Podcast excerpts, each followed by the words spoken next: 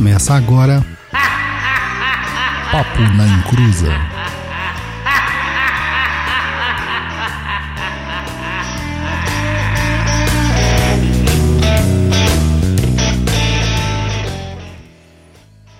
Atenção, o Ministério da Macumba informa.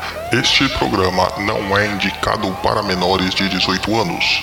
Pode conter palavrão, capirotagem e apologia macumba. Não nos responsabilizamos por aquilo que é dito neste programinha. Começou! Olá, meninos e meninas, no Pilar do Centro, eu sou o Roy Mesquita e agradeço a Abralas pela graça alcançada. No pilar da direita temos Douglas Rainho. E eu prefiro ficar quietinho porque tudo que eu disser aqui vai ser usado contra mim. E no pilar da esquerda, Luciana. E eu já beijei o diabo. E um beijo para os meninos do Vortex. E a minha homenagem pra gente. Esse episódio vamos falar sobre nós. Olha só. A gente vai tirar leite de pedra nesse episódio. Ixi. Isso mesmo, uma autobiografia não autorizada e com assuntos picantes direto do umbral. Só que hoje o recadinho é diferente. Hoje não é com Luiz, hoje vão ser os recadinhos para o Douglas Rainho. É, não vou nem tocar a vinheta porque a falta do japonês aí que teve uns probleminha técnico aí não pôde comparecer com a gente. Mas vamos lá pros recadinhos. É, lembrando todo mundo aí que esse aqui é o nosso podcast mais querido da internet brasileira e odiado também, mas o importante é gerar sentimentos. E a gente tá gostando muito que a galera tá curtindo, participando, tá aumentando aí o engajamento com a gente, né? Então, peço para vocês novamente se inscrevam no nosso canal do YouTube, se inscrevam lá no nosso feed, assinem nosso feed no podcast para as transmissões offline, para ter sempre no seu celular, no seu smartphone te acompanhando. E é isso aí, né, gente? E a gente adora também receber os e-mails de você, mesmo aqueles que vêm xingando a gente, criticando a gente. Então pode mandar à vontade que tá em casa, que é o Umbral. Então se você quiser também mandar o seu e-mail para nós, contato arroba perdido.co. É CO sem o M no final. Acho que é isso aí, né? É isso, é isso, né? É isso. É isso aí mesmo. Recado dado. Né? Então vamos ao que interessa ou não, né? O que você acha? Nossa, Não, eu acho que interessa. interessa, né? O pessoal gosta, né, de saber da, da vida alheia, né? Não, é pra isso que tem o Big Brother. né? Caramba, já pensou Big Brother dos macumbeiros aqui? Então, Douglas, Mas não existe. A internet, a internet? Ok. Douglas, Diga. vamos começar aí o, o bate-papo, falando aí um pouco sobre você. É, eu preferia ficar quieto, né? Já que. né? Mas já que estamos nessa aí, vamos fazer o quê, né? Vamos falar um pouquinho, porque a ideia aqui, na verdade, é a gente bater um papo, porque a gente já apresentou aí vários programinhas pra vocês, 15, né? Esse aqui é o 16, se eu não me engano. Isso. E, e a maior parte da galera não sabe nem quem a gente é, o que, que a gente É. faz. Então, essa é a ideia aqui, que a gente fala um pouquinho da gente, pra vocês saberem o porquê que a gente é tão arrogante às vezes, outros são tão legais às vezes, e a Luciana tem até fã-clube. Tem fã-clube, Lu? Eu não sei. Eu não sei, Sabe não? não sei não.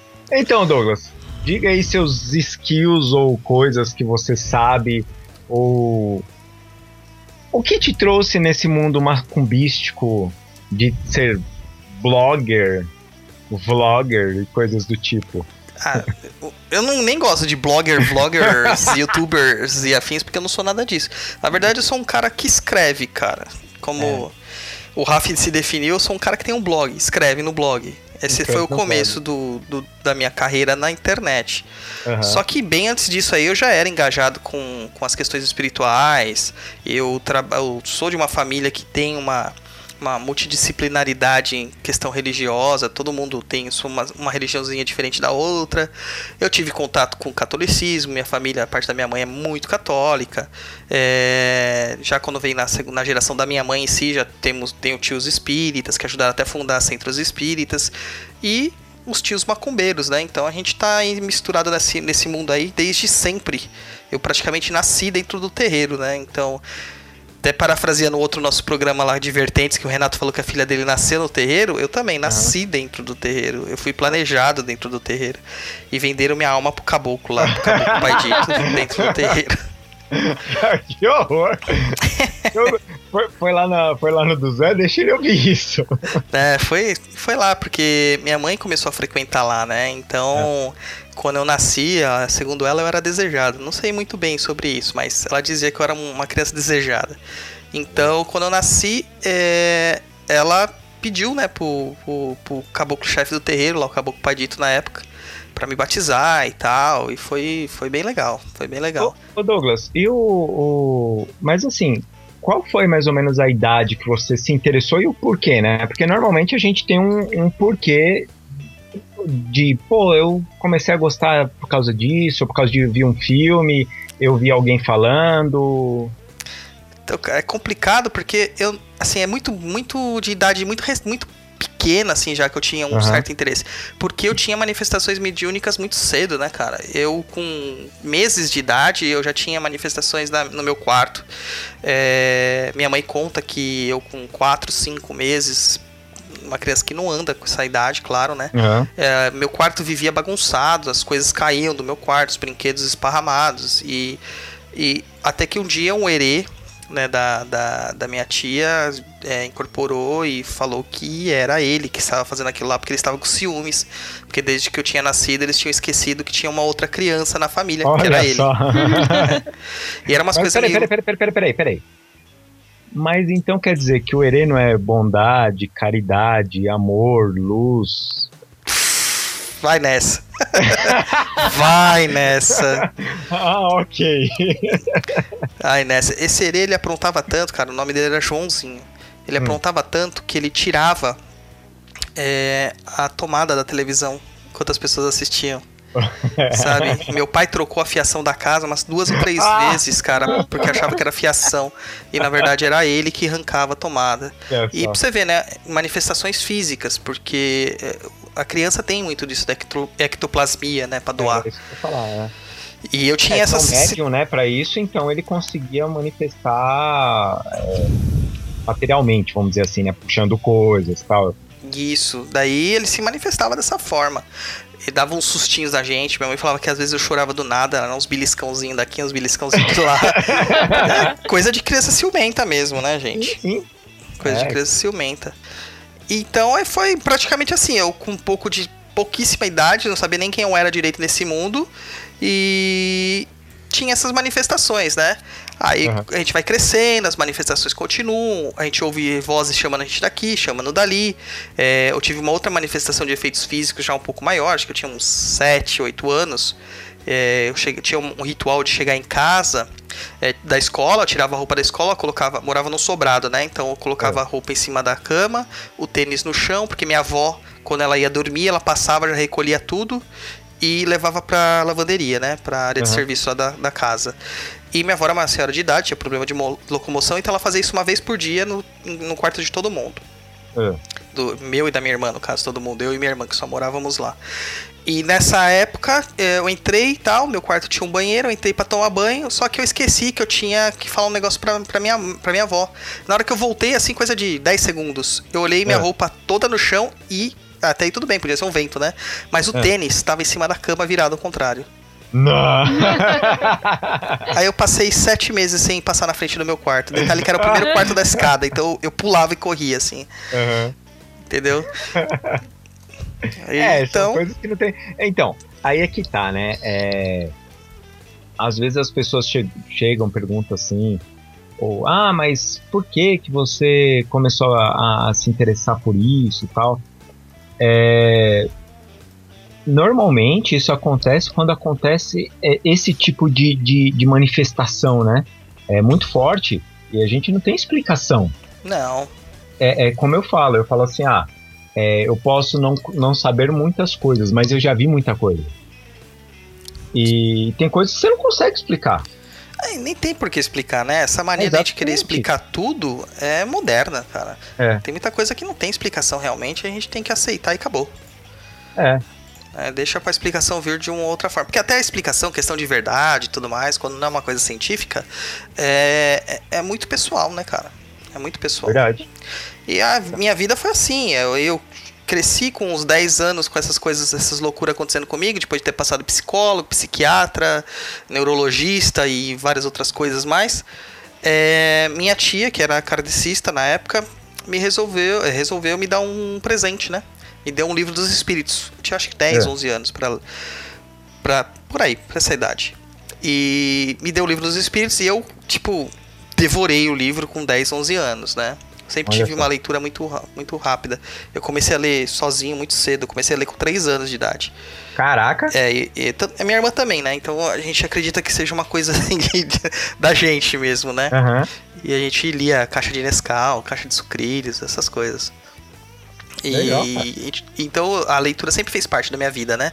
E então, com 10, 11 anos, apesar de ser uma criança entrando na adolescência, pré-adolescência, mas eu já tinha uma noção de, de leitura, eu já tinha, eu já lia bastante, né? Coisas infantis, historinhas, continhos, mas já tinha aquela, aquele hábito da leitura. E ler o livro dos espíritos foi uma coisa assim, a coisa mais adulta que eu tinha feito. Então, pra mim foi um desafio. E pra mim também foi uma, uma satisfação, porque tinha muitas respostas ali que eu não compreendia muito bem na época, mas que me davam conforto. Então, foi o caminho que eu encontrei, né? Daí eu li esse, depois li o, o dos médios, aí enrolei bastante pra ler o Céu e o Inferno, porque é chato pra diabo. É chato. É chato. Gênesis é mais chato ainda. É verdade. O Evangelho a gente abria numa página tipo roleta e fingia que, né, que lia. Mas depois eu li tudo certinho, né? Aham. Quando eu entrei no Espiritismo. E eu fui tocando a vida aí. Frequentava terreiro, frequentava o Kardec, ia na missa, fazia catecismo, uma, uma bagunça, né? Estudava bruxaria. E é aquela bagunça louca, né? Foi com os seus 14 anos você entrou na morte também, não foi? Foi, com, com 14, é, 14 para 15 anos eu comecei a fazer os ensinamentos da Mork lá. Mas foi uma coisa que eu não levei muito tempo, assim, muito adiante, não, porque eu achava muito boring, sabe? não, Não- o cara fala assim, não levei muito a sério e fez 7 anos o negócio, né? Cara, acho que foi mais ou menos isso aí. não, é que assim, pessoal, quando vocês ouvirem o Douglas falando, ah, não levei muito a sério, achei boring. Até eu ver, aí você fala assim, ah, o cara ficou três meses, um ano, sei lá, não fazia. E o Douglas ficou sete anos, sabe? eu tenho que ver as monografias, achar as monografias aqui perdidas pra saber onde que eu parei. Mas também faz muito tempo, né, gente? Tô com 37 pra 38 agora, então já já é, foi no século passado isso aí. Faz tempo já. E eu fiquei nessa toada aí, né? É, procurando respostas que eu nunca encontrava. Tive É. meu momento ateu, descrente, não ateu, agnóstico, né? Eu sempre tive Uhum. aquela questão do, do, do Deus, de existir uma entidade superior, sem conseguir explicar muito bem isso aí. Mas não teve jeito, cara. Não teve jeito. É, é aquilo que eu falo, o chamamento era pra macumba mesmo. Eu, com 16 anos, fui chamado pra, pra, frequen, pra frequentar lá o terreiro, né? Porque eu era esponja de, de negatividade, né? Esponja de Ah, lógico.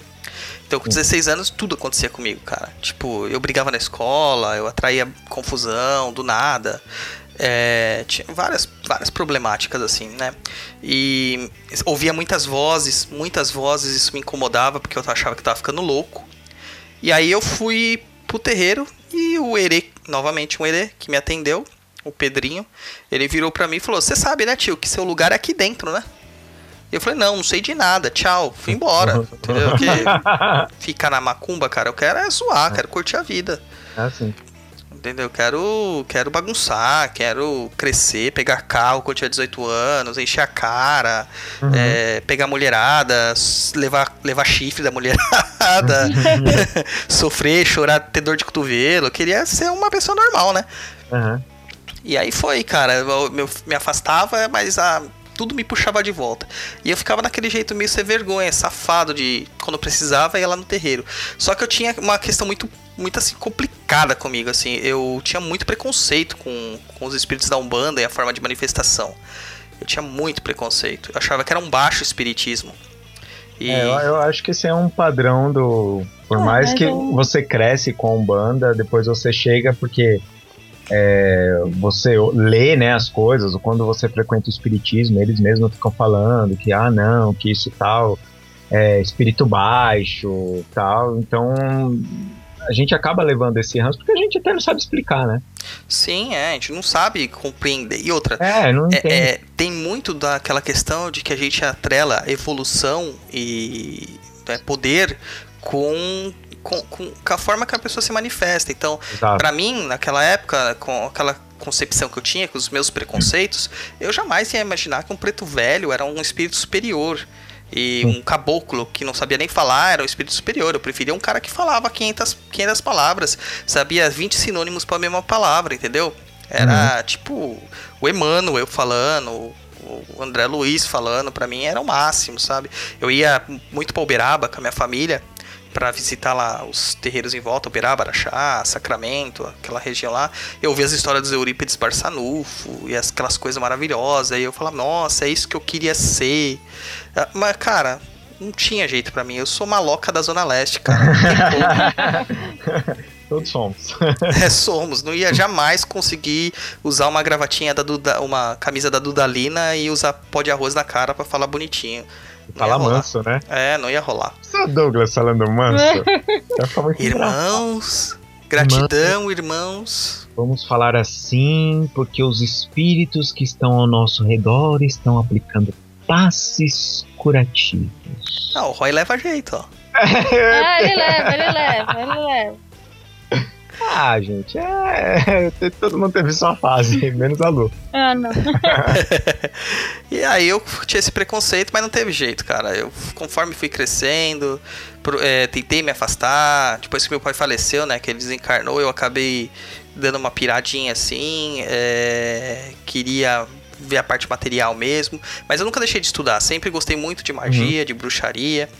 Sempre gostei muito de práticas populares, é, de benzimento. E eu frequentava o terreiro, eu tinha meu desenvolvimento mediúnico no Kardec é, psicografava, ouvia vozes, aquela maluquice toda. Mas jamais pensei que eu ia incorporar, porque eu nunca tinha tido uma manifestação de incorporação. Aham. E aí com eu casei e tal, né, na, com a minha primeira esposa, e ela teve uma crise de depressão bem severa. E a gente só encontrou conforto mesmo lá no terreiro. Eu nem vou contar essa história aqui, é coisa bem resumida mesmo, porque nem, nem vem ao caso. Mas chegando lá, o caboclão, depois de cuidar dela, falou assim: Filho, gostou? Era o Sete Matas, o caboclo Sete Aham. Matas. Gostou, tal, você viu como ela melhorou? Eu falei: Ótimo, excelente. A gente não gosta de ver as pessoas sofrendo, né? Ainda mais depressão, que é uma, uma- é uma doença, ma- nossa, terrível. E ele falou assim: Então eu vou te dar um presente, filho. Você aceita o presente que o caboclo vai te dar? Eu falei: Claro que aceito. E eu era muito ingênuo, cara.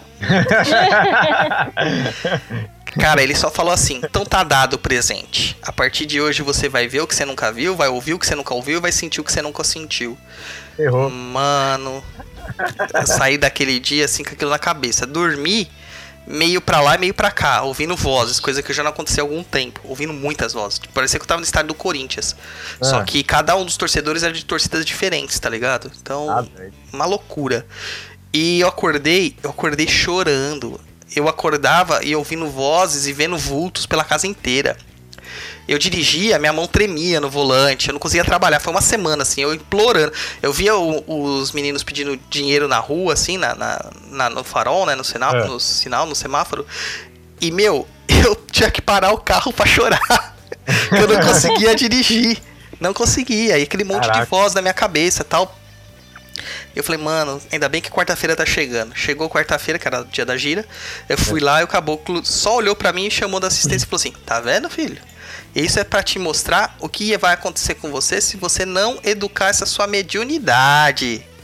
Daí eu falei, que bom. E do jeito que ele, ele tocou na minha testa assim, puf, tudo parou. Inclusive no terreiro eu estava ouvindo vozes de todo mundo que tava lá.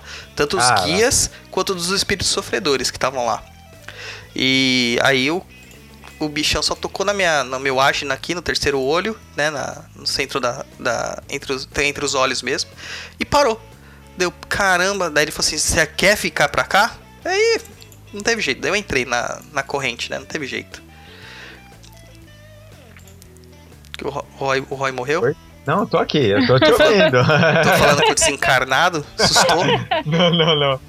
Tô ouvindo. Não, daí eu entrei pra corrente, cara. E. Ô, Douglas, e, e aí, né, nisso tudo que você já passou e tal, e quando você resolveu, cara, olhar e falar, vou escrever um livro, cara, sobre Umbanda?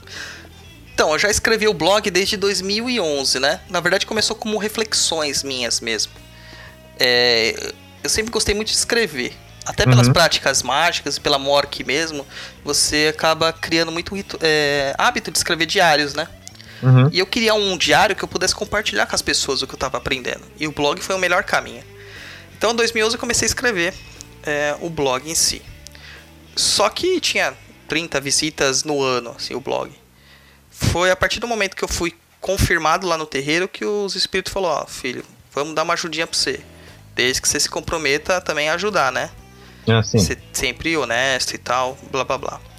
E você não, não pode ganhar dinheiro com isso aqui não, viu, filho? Religião não é pra ganhar dinheiro, não. Uhum. Daí eu falei, ah, tá bom, vamos lá, né?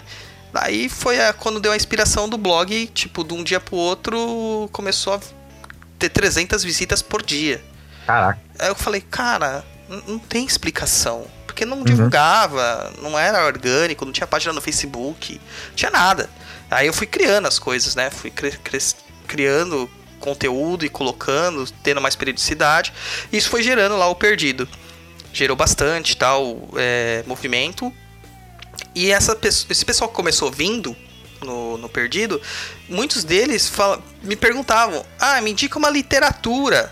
Me indica uma literatura é, para iniciante, me indica uma literatura para leigo e tal. E cara, eu nunca tinha uma literatura adequada para indicar. Eu Aham. falava assim, "Pô, eu vou indicar a iniciação do pai do, do mestre é, Ronaldo Linares com o Diamantino, Trindade, mas eles têm um viés assim meio esotérico, Diamantino, o pai Ronaldo tem uma- um lado mais candomblé, e tá- é uma mistureba aquele livro. Daí depois eu fui lá e falei, vou indicar Rubens Saraceni, né? Nessa época eu ainda não tinha um- uma oposição tão frontal contra com a US, né? Eu Aham. falo assim, mas não é, ele é muito só, a religião dele é muito confusa para um iniciante. Eu falava, é muito complicada. Aham. Vou indicar Mate Silva, mano, ninguém começa estudando Mate Silva. E os livros mais antigos eram impossíveis de se encontrar, né? Foi quando eu tive a ideia, né, junto com o meu obsessor de estimação, o Ron Pimato, ele virou pra mim e falou assim: "Escreva você". Eu falei assim: "Pô, tá aí". Só que aí eu achei que eu ia ser um escritor de um banda, ia ser famoso, ter vários, vários autógrafos, entendeu? Ter uma Aham. mansão Ia lá fazer em Paris. lançamento. Claro, eu achei que eu ia ter o chateau Lançamento lá em Paris e tal. Exatamente. Ah, tá. Entendeu? Que eu ia ser convidado para a Academia Brasileira de Letras, ia usar a escola dourada. claro que não, né? Mas aí o combinado foi o seguinte: a gente te ajuda com o livro e você doa a, a verba que você ganhar do livro para para casa de caridade que você trabalha. Uhum. Eu falei assim, ótimo, excelente, fechou. Eu não vendi muito livro não, cara, vendi pouquinho, mas o que eu vendi já deu pra fazer bastante reforminhas e infraestrutura lá na casa, né? E quem pegou o livro, quem, quem leu o livro, gostou muito. Eu li. É muito bom. Obrigado. O seu tá autografado? Se não tiver, autografo, tá? É, ainda não tá. Ele é autografo. Coloca até um carimbo de daqueles de muito bem pra você. Parabéns. Parabéns. E, e fui escrevendo, daí a gente vai encontrando pessoas assim que são muito legais, né? Tipo, a Josiane é, me ajudou bastante com a questão da, da, da diagramação, né? Porque quando eu, eu, eu fiz uma segunda edição, que não é bem uma segunda edição, né? Eu dei uma repassada em algumas coisas. Da, aí a Josiane Chimendes, que, que me ajudou bastante, o Fernando me ajudou bastante nisso daí, diagramaram, o Felipe Low, né? O, que, o, o Low siciliano, ele fez a nova capa. é, na época, o Danda, né? O Peterson Danda, ele fez o prefácio, ele escreveu um texto pro livro também, ele me ajudou também na revisão. A minha, minha atual esposa, né? A, doutora Campos, ajudou também na revisão do livro. Entendeu? Então foi, foi muito legal, assim, ah, porque não foi uma criação só minha, né? Foi uma criação de muitas pessoas. E a galera embarcou nisso aí, porque é uma coisa assim que eu. Meu, eu tirei dinheiro do bolso, não tenho retorno, nunca vou ter retorno desse dinheiro, e disponibilizei meio que na raça, né? a gente sim, sabe bem como é isso, né, Dói? né, o, o- o Douglas? Pensando assim, é, você que tá perguntando agora, ah, mas em que livraria eu vou achar? Você não vai achar o livro do Douglas em livraria. Se, se você quiser o livro físico, você vai achar no Clube de Autores. Sim, e- É, você vai comprar lá, eles vão demorar uns, uns dias, que eles vão imprimir, eles imprimem é unitário e mandam direto para a pessoa, de, é demanda, né, que eles É, É, falam, por demanda. por demanda. E vão e vão mandar para você o livro. Então assim, é, para você co- colocar um livro numa livraria para é, pra- sabe onde fica os autores principais que fica na frente da livraria? Aquilo ali é pago tipo 5, 6 a 12 mil reais para colocar ali.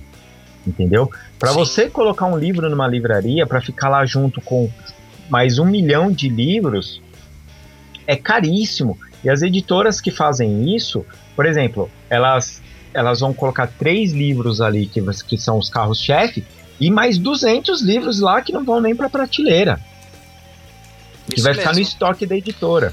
Então, é, quando vocês. que nem eu tô falando do livro do Douglas, é por causa disso. É um livro totalmente caritativo, né? Que é, a bibliografia existe, não foi tirado da cabeça do Douglas, tá? Apesar dele falar que o Rompe Mato ajudou, mas existe uma bibliografia ali, existe é, trechos que ele coloca citando tais obras. Então não é o Douglas um dia acordou com o Rompimato e falaram: E aí, brother, vamos criar um livro e sair escrevendo que nem um louco. Não é assim que Não, funciona. o Rompimata não virou pra mim um dia e falou assim, ó, meu verdadeiro nome é Platão. E a gente começou a É, então, então é, para vocês entenderem esse lado do escritor do Douglas, do livro do Douglas, entendeu? Então, É, então, aí eu comecei a fazer essa questão assim, né, muito mais. Só que, meu, a gente. Puta, vocês são artistas independentes, vocês sabem como é difícil esse mercado editorial. É. Eu mandei para várias editoras. Não vou citar os nomes aqui porque Sim. seria antiético, né? Mas eu mandei para várias editoras. Eu não tive resposta de nenhuma. De nenhuma. E uma única editora que me é, deu retorno, ela ainda pediu para mandar um livro, versão física para ela já impresso, que era o livro do Clube dos Autores. Eu fui lá, paguei o livro, levei, levei na editora, deixei na mão do dono da editora. O cara não me deu resposta é, durante um ano. Depois de um ano que ele veio falar pra mim, ó, seu livro não tá no escopo da nossa editora, porque a gente tá procurando coisas comerciais. Aí eu pensei, cara, o que, que pode ser que uma que é coisa cor- que que é comercial? comercial, né? Né? E é uma É. editora espírita ainda. Eu Aham. falei, o que, que é comercial não banda, cara? Não sei o que é comercial, né? Nos- tipo, tem um monte de neófito aí, um monte de leigo querendo aprender e eles não estão vendo esse mercado É, eles explorado. querem um comercial, né? É, lembrando que eu também não iria ganhar dinheiro com isso. O dinheiro continuaria sendo é, revertido lá pra, pra casa de caridade, que eu, que eu trabalho. E é uma coisa assim que meio que me desestimulou, né? De escrever outros livros. Eu tenho até um, um rascunhão meio que semi-pronto lá. Rascunhão. É, um, Põe calha, isso aí, né? um calhamaço de 900 páginas. É. é, que seria um aprofundamento maior pro livro que eu lancei no início, que era que só tem 200 páginas. Mas, cara, isso aí vai ficar na gaveta, acho que eternamente.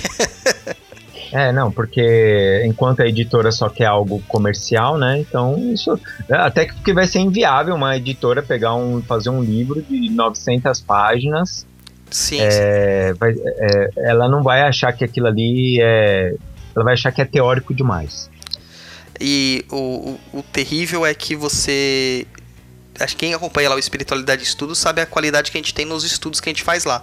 Que, como eu digo, como o Roy disse, nada sai só da minha cabeça. Tem Não, muito não que é minha dessa, não. reflexão, mas tem muito que também é estudo, né? Aprendizado. E. Infelizmente, sabendo que isso aí vai ficar restrito lá, o grupo, né? É, Infelizmente.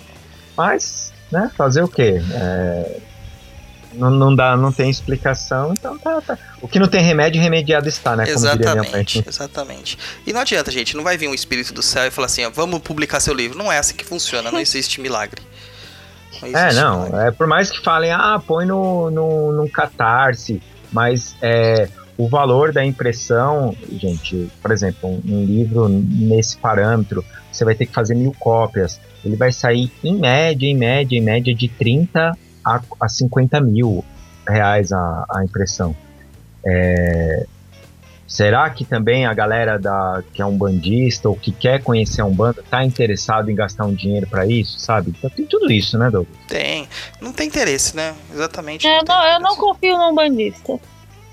A gente foi, fez o Laroyer, tiragem pequena, pra, pra explicar Exu pra criança de uma maneira leve, bonitinha.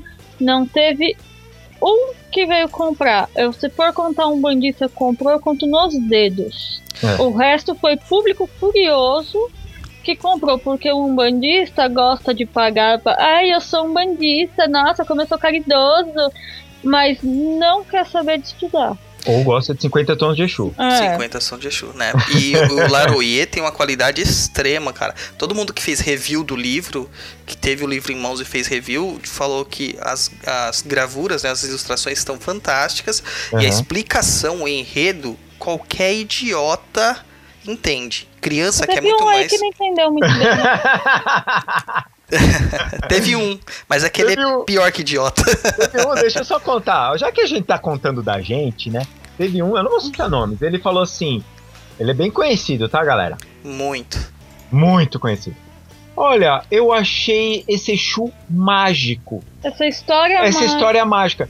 Mas eu penso a religião. Quando a religião não for mágica, amigão, bata na minha porta e explique pra mim. Porque vai ter teses de doutorado falando que a religião não é mágica, não é pensamento mágico. É, fora que o cara falou isso pra você, mas ele falou na verdade assim: pô, as ideias mó boa, pena que eu não tive antes. Não, Sabe qual que foi a ideia dele, Douglas? É. Ele chegou e fez assim: Mas eu tenho uma ideia bem legal, a minha ideia. Meu Você não Deus. quer fazer comigo? Eu falei, ué, pagando, Me passa a ideia e a gente orçamento. já dá orçamento. Até hoje não mandou, então, Tanto que isso. essa nem tipo vai mandar. coisa- né? Esse tipo de coisa desestimula que a gente tem um ocro escrito É o Odoiá. e não, não dá pique de fazer. Porque você olha assim e fala, bom, eu perco tempo criando ilustração. Dinheiro, porque a gente imprime do nosso bolso. Imprima, a gente fez tudo no nosso bolso, ninguém pegou. Ninguém, a gente não faz catarse, a gente não, não tem patrocínio de ninguém. E não teve. Ai, mas gente, mas eu nem tava sabendo. Olha, gente, teve muita divulgação Teve. bullshit. Se você me falar uma coisa dessa, ele passou bastante, só que nenhum famoso desses daí que a galera adora falou do nosso livro. Afinal de contas, não tem É, a gente não tem vínculo com eles, né? É, Empregatício com eles. É, e, e né, porque no fim das contas eu não confio em um bandista, porque fica fácil. Todo mundo quer, quer- ah, gastar em imagem linda, todo mundo quer. É. Ai, vou comprar uma roupa bonita pra eu ir no terreiro, vou comprar um, um, um banquinho pro meu preto velho. Seu preto velho deve catar esse banquinho e quebrar ele na joelhada. Com certeza. o Preto Velho não precisa disso, cara. Preto Velho precisa de Agora, humildade. a questão de, de estudo ajuda no seu intelecto. É, aqui num país onde a gente diz tanto que não tem arte, não se tem apoio à leitura, não, não tem. E É, aí é você vê comercial. iniciativas legais, é como o livro do Douglas, foi o que. Não tô falando que é porque foi a gente que fez, não, mas não, era, é. é uma proposta diferente. Não uma- tem.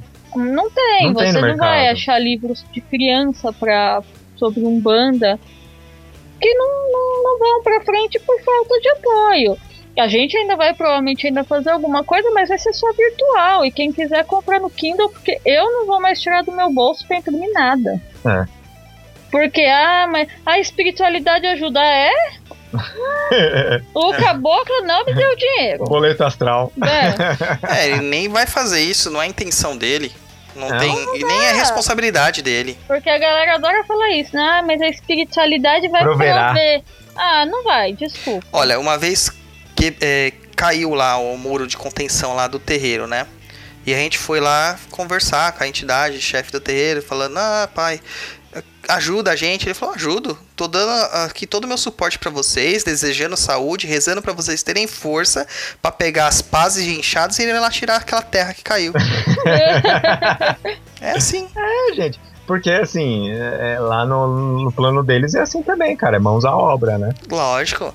E, e eu, eu lancei o livro no intuito de ajudar as pessoas. E pelos feedbacks que eu tive, eu ajudei quem leu.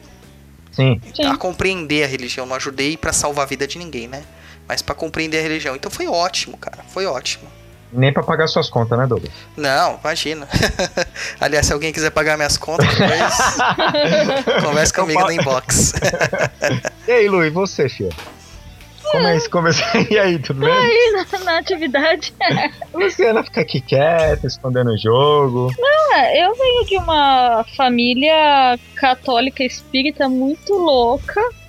porque eu venho de uma, de uma parte da minha família, de umas pessoas aí muito legais, que era católica de sábado e domingo, e durante a se semana era espírita a ponto de, de, de largar tudo para passar o dia inteiro na casinha lá, que eu odiava aquele lugar, pra, sabe, era uma coisa fanática para salvar a alma dela. E era uma coisa assim que eu achava meio muito louco. Mas quando a gente é criança, eu gostava de ir pra lá porque tinha um bazar que vendia uma mula manca.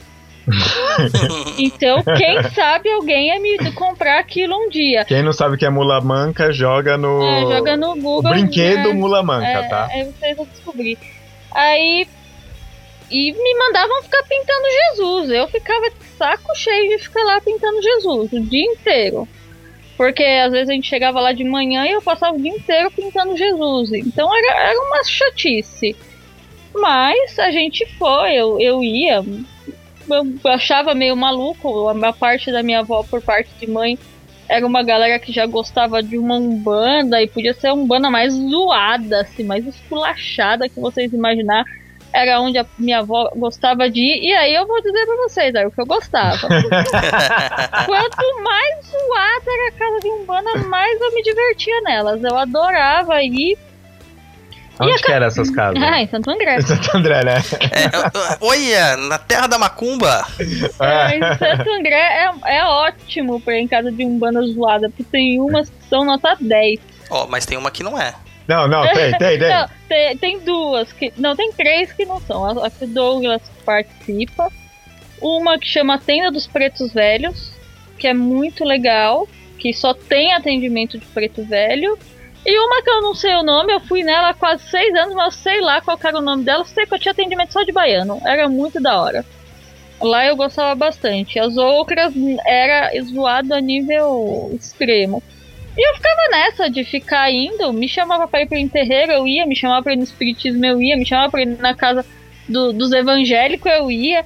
Nunca tive problema com religião e me metia. Nisso tudo eu escutava a voz o tempo inteiro, era horrível. Você via coisas também. E via, odiava ter que aquilo tudo, até que chegou num ponto que eu, eu mudei para uma casa onde eu tomava surras a noite inteira. Tinha alguma coisa lá muito doida, mas eu me batia muito e eu escutava muita voz, era horrível, eu odiava. Aí falavam assim: olha, você tá. E era com... físico, né? Você Era falava que, físico. que balançava a cama, Não, abria a me, porta do me armário. batia, não, não, me batia. Não, Só de você já ouvir, eu tenho o mesmo patamar de mediunidade auditiva que você, eu sei como é uma É merda. Ainda você é- via e você É, ainda tinha não. efeito físico em você. Não, foi horrível, porque essas vezes que eu apanhei, é, chegava a puxar a coberta e, e, e, e eu sempre faz aquela coisa infantil, né? Nessa época eu tinha uns 17 anos, colocar uma coberta na cabeça e tipo, ninguém vai te ver, né? Mas você tá, tá com tanto medo porque começa a acontecer aquilo e você não tá entendendo muito bem o que é, e aí alguém vem e fala pra mim, olha, você tá, tá com obsessor. Vai pro centro espírita. Puta, gente, mas eu ia, mas era um saco, eu odiava. Porque aí Dormia. ficava lá, então, Allan Não, ela ia no. Kardec. Como que era? Dos Ah, jovens lá? des- é, não, não, isso foi antes. Foi daí, antes, ah, é, tá, na mocidade. é, não. Na mocidade eu só fui porque eu tava afim de um rapaz. Pula, Eu- vai. Não ia, gente, eu nunca fui pra estudar o espiritismo. Tinha um menino que eu gostava e eu ia lá pra paquerar ele. Era por isso que eu ia, porque eu achava um saco. Porque assim, o grande problema do espiritismo pra mim é que assim, as pessoas liam o lá era o evangelho. Então na mocidade se lia o evangelho e cada um podia dar uma palavrinha daquilo que foi lido.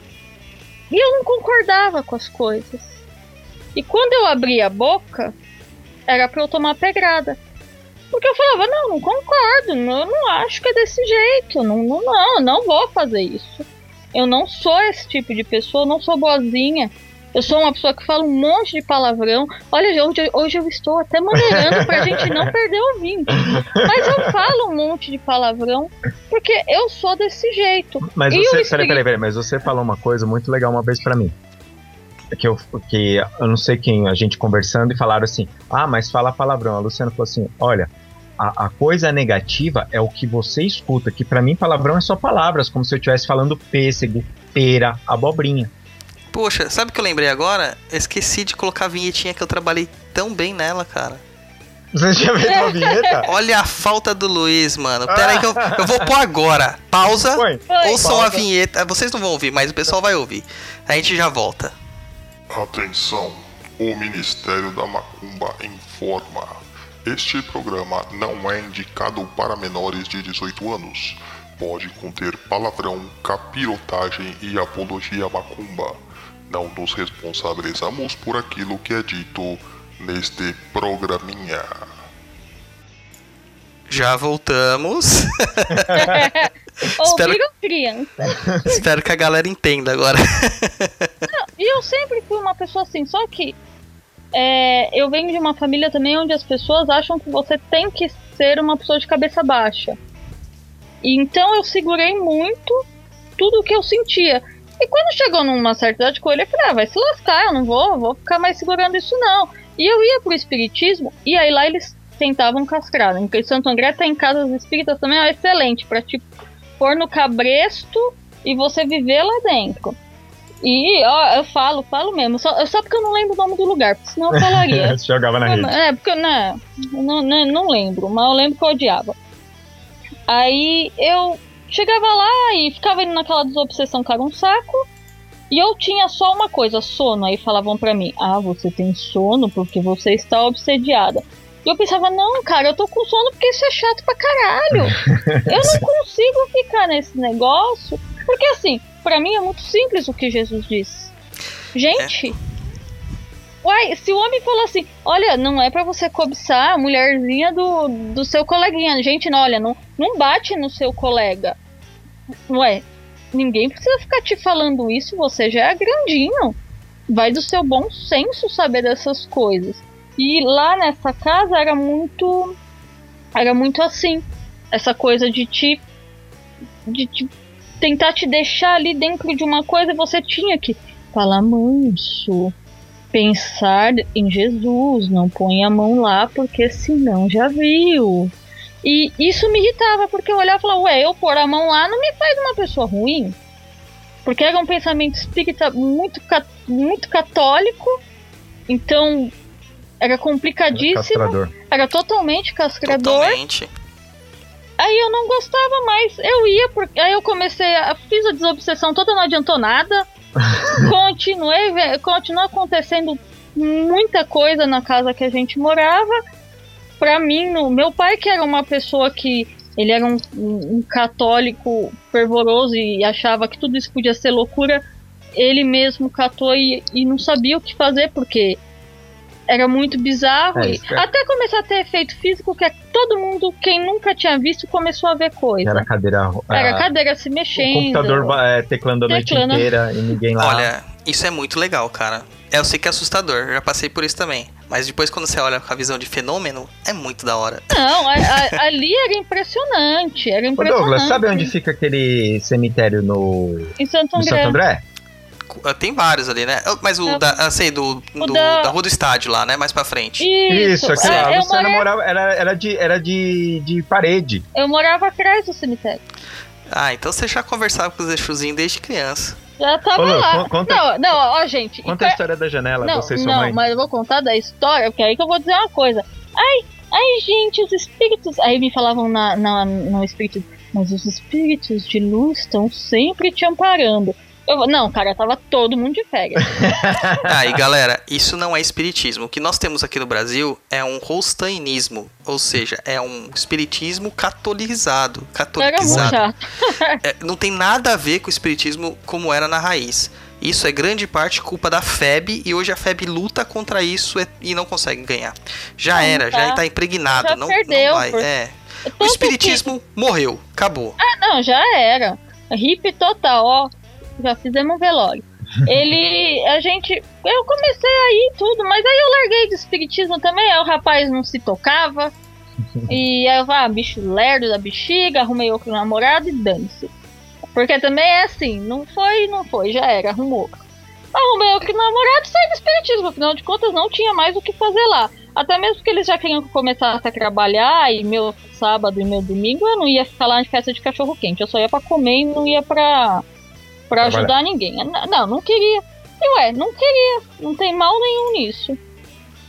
E aí, nesse meio tempo, aí eu larguei, Ô, larguei Lu, de mão. conta aquela história do, do você e sua mãe na janela. Ah, não, é, nessa casa horrível, endemoniada, ela. A gente ficava na janela e a gente começou a ver uma, uma galera no mato lá no cemitério, vestido de branco. Tava chovendo, né? Tava chovendo, uma baita de uma chuva. Minha, minha mãe olhou e falou: Nossa, né? Povo corajoso, né? Andar na- nessa chuva, né? O que, que eles estão fazendo?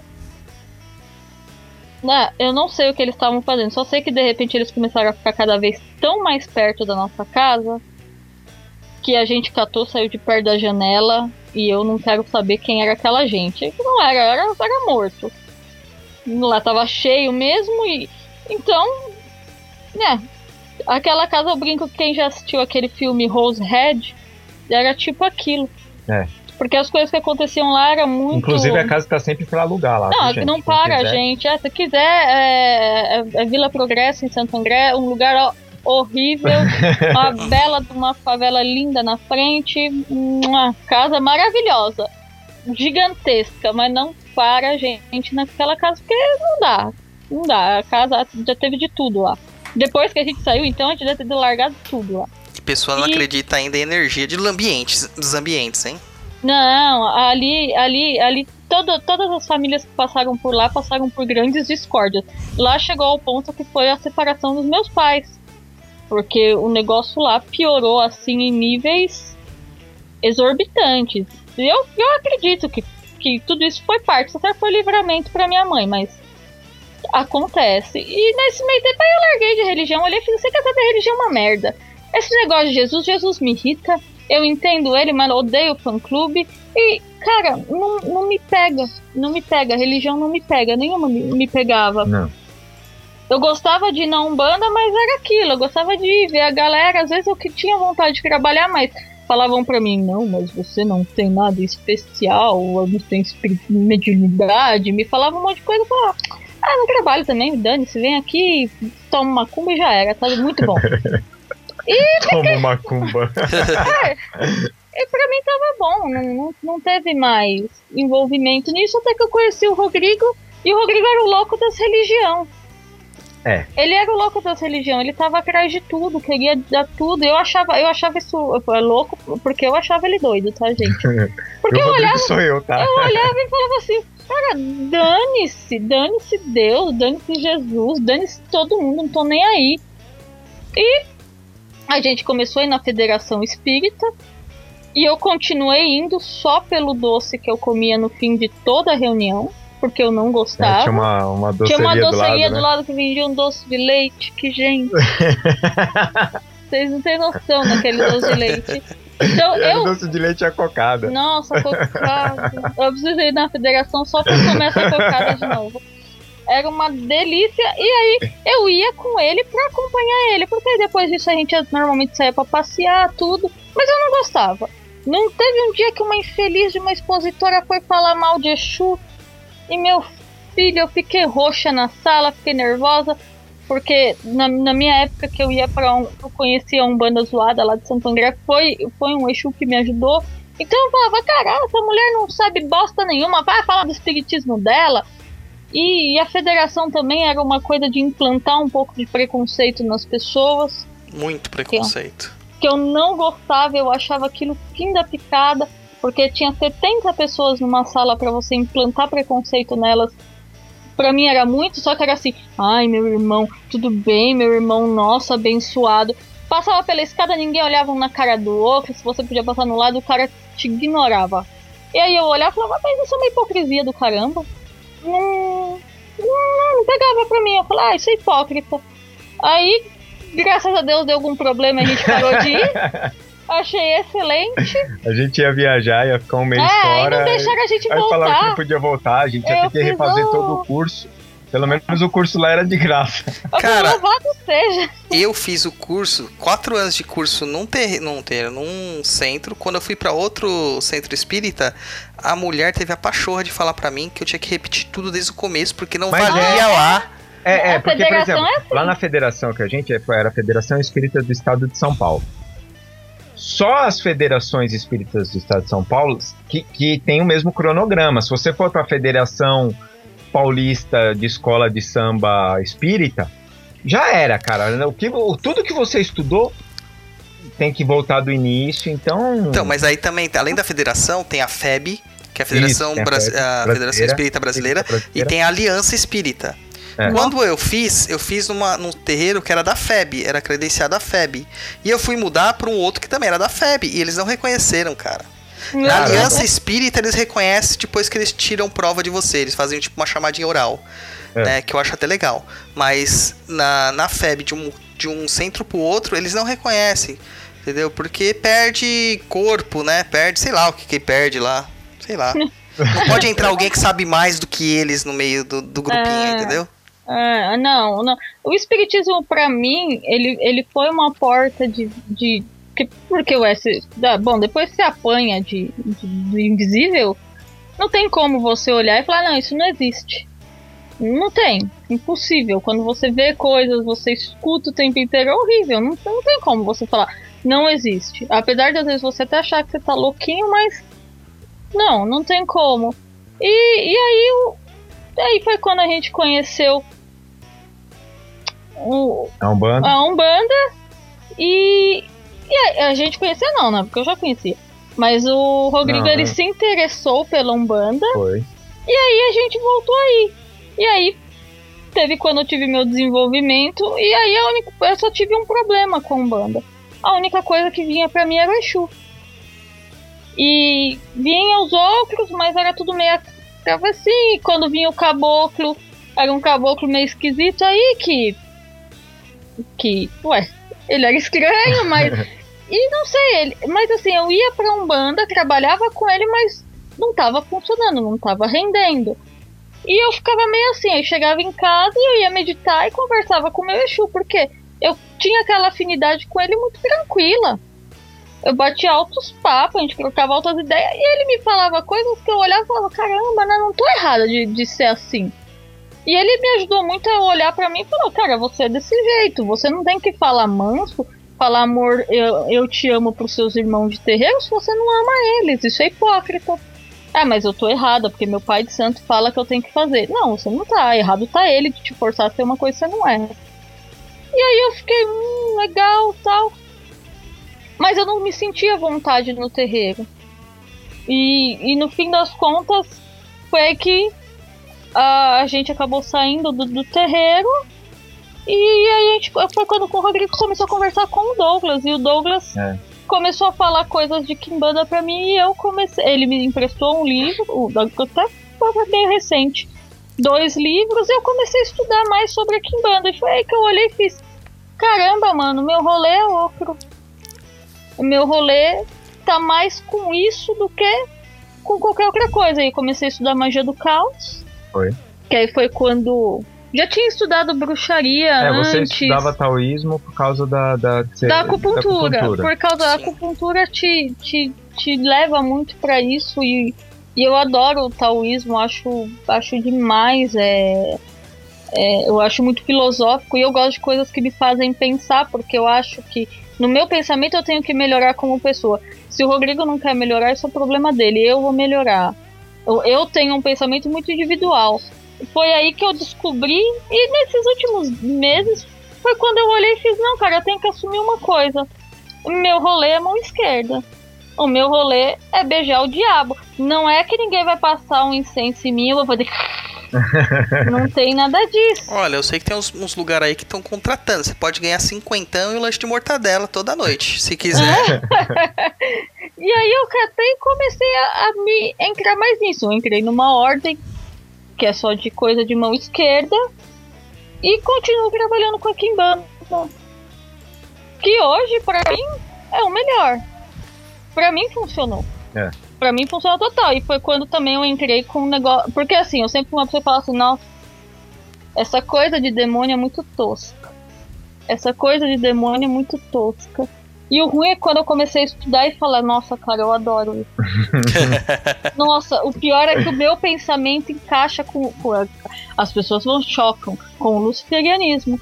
Nossa, eu adoro o luciferianismo.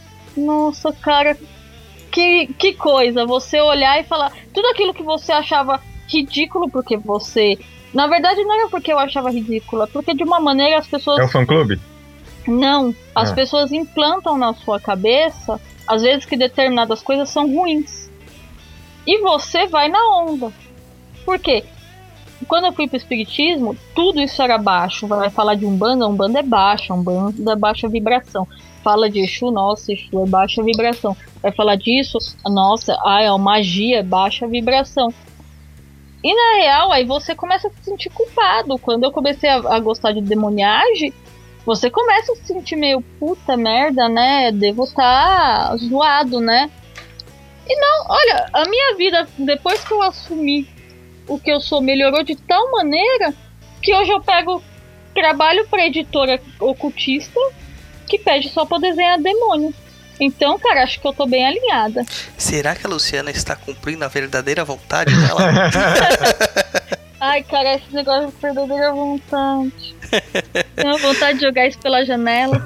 Bom, eu adoro falar tanto com os cramunhão quanto com os caras mais angelical, então. Hoje em dia eu falo assim, eu vou acender vela pra Deus e pro diabo. Gente, não me importa. Porque pra mim, não faz diferença. Pra, eh, pra mim, hoje, eu tô nem aí.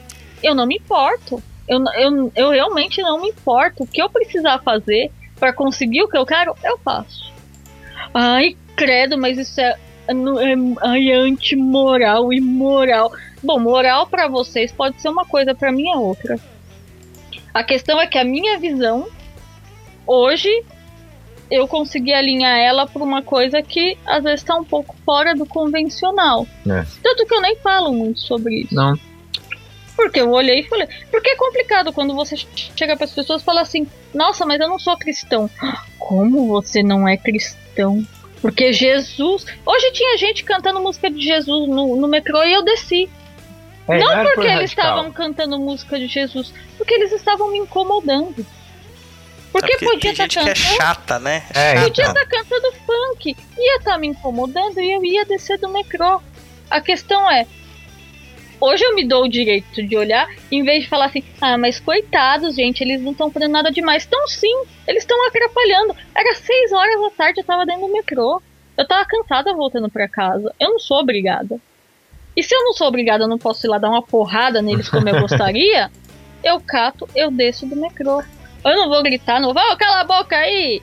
Não, eu vou catar e vou descer. Porque assim, eu não incomodo ninguém.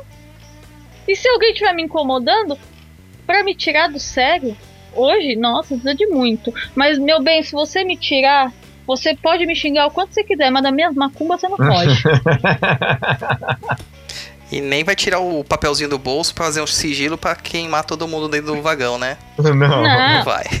é, não, hoje eu falo assim, mas hoje, com tudo que eu peguei das religiões que eu estudei, eu percebi que às vezes tem gente que nasce pra coisas mais tranquilas e tem gente que nasce pra coisas um Ah, pouco aí mais. é, o, é o básico da natureza, da natureza, né? Tem que ter todo o, o, o, o equilíbrio, né? Sim, ah, Exato. bom, eu, eu estudo umas coisas que eu falo às vezes pro Rodrigo, o Rodrigo choca. É, Ele eu, choca. eu jamais conseguiria fazer magia cerimonial, por exemplo. Jamais. Ah, não, é muito, muito demorado. Eu gosto de uma coisa que vai, acende uma vela, faz um bagulho lá e já era. Mas hoje eu questiono também as- os meus métodos. O que, eu, o que eu não faria há dois meses atrás, talvez hoje eu faço. Uma coisa que a magia do caos me ensinou é eu não. Eu, eu, tudo aquilo que eu tenho preconceito demais, eu tentar quebrar. Porque a gente cria preconceitos de coisas porque a gente escuta. É o famoso quem conta um conto aumenta um ponto. É. E às vezes você não entra naquilo. Então a mesma coisa eu falar assim: eu não vou ser amigo de um maconheiro porque o maconheiro é um É uma coisa. maconheiro. Ué, não, ele não pode ser uma boa pessoa, eu não posso. Eu não vou fumar maconha. Também se eu quiser fumar, eu fumo. Se amanhã eu mudar de ideia e quiser virar uma maconheira, eu vou virar. Porque É. eu posso mudar o meu pensamento e posso ser o que eu quiser. E Ai, mas fulano vai te julgar. Gente, eu tô assim. Danece. Olha que bonito. Eu não vou. Eu não mudo hoje. Hoje os meus paradigmas, eu- o que eu leio, o que eu pratico, para as pessoas podem olhar e falar, ai, mas ai, ai, cuidado, porque o, o Exu. Cara, eu e ele, uma vez a gente toma, ficava tomando bronca de um Exu aí. Adorava vir pra dar bronca na gente. Eu tinha vontade de enfiar meu dedo no nariz dele e falar que, escuta aqui, senhor, do inferno que você vem, eu ando também. Então, vai se lascar. Tanto que eu me lixava pra aquele Exu. Ai, você não tem medo dele te fazer mal? Vem! Ué, vamos ver. Vamos ver quem é gostoso. Gente, eu não tenho mais medo de espírito. Ah, quer ficar falando nos meus vídeos de novo? Fala! Seus fila da puta. Ó, o fã clube tá dizendo pra você não mudar, Luciana. A galera tá aqui no chat falando pra você não mudar. A Vivian tá falando que conhece essa doceria. A galera tá.